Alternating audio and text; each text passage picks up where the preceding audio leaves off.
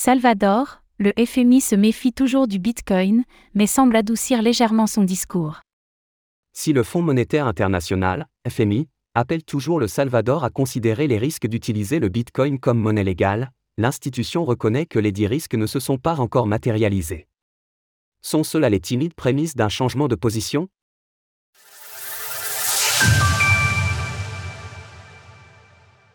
Le FMI revient sur l'utilisation du Bitcoin au Salvador.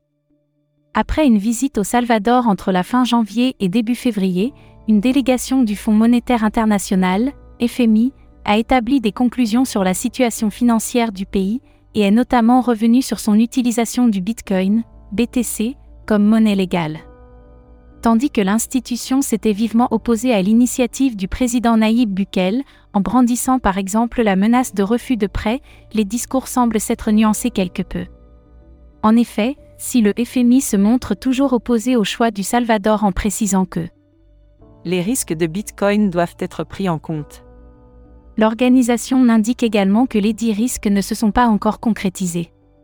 Bien que les risques ne se soient pas matérialisés en raison de l'utilisation limitée de Bitcoin jusqu'à présent, comme le suggèrent les données d'enquête et de transfert de fonds, son utilisation pourrait augmenter compte tenu de son cours légal et de nouvelles réformes législatives pour encourager l'utilisation de cryptoactifs, y compris les obligations tokenisées.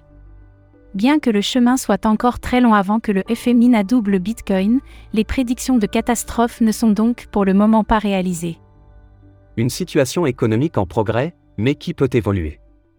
De manière plus générale, le FMI a relevé plusieurs points positifs dans la situation financière du Salvador, bien qu'il y ait des axes d'amélioration à souligner. Ainsi, l'économie du pays a progressé de 2,8% en 2022 pour retrouver des niveaux d'avant-pandémie. Le Fonds monétaire international remarque également une diminution drastique de la criminalité, couplée à une hausse des revenus liés au tourisme. Néanmoins, le Salvador n'est pas épargné par l'inflation, avec un niveau annuel de 7,2%. Par ailleurs, le déficit de l'État a, de son côté, atteint 8% du PIB. Il convient également de remettre la position du Bitcoin en perspective dans ces données, car à ce jour, le Salvador ne détiendrait que 2381 BTC, ce qui représente 52 millions de dollars.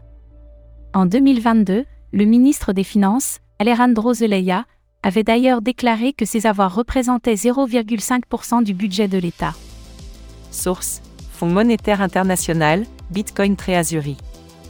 Retrouvez toutes les actualités crypto sur le site cryptost.fr.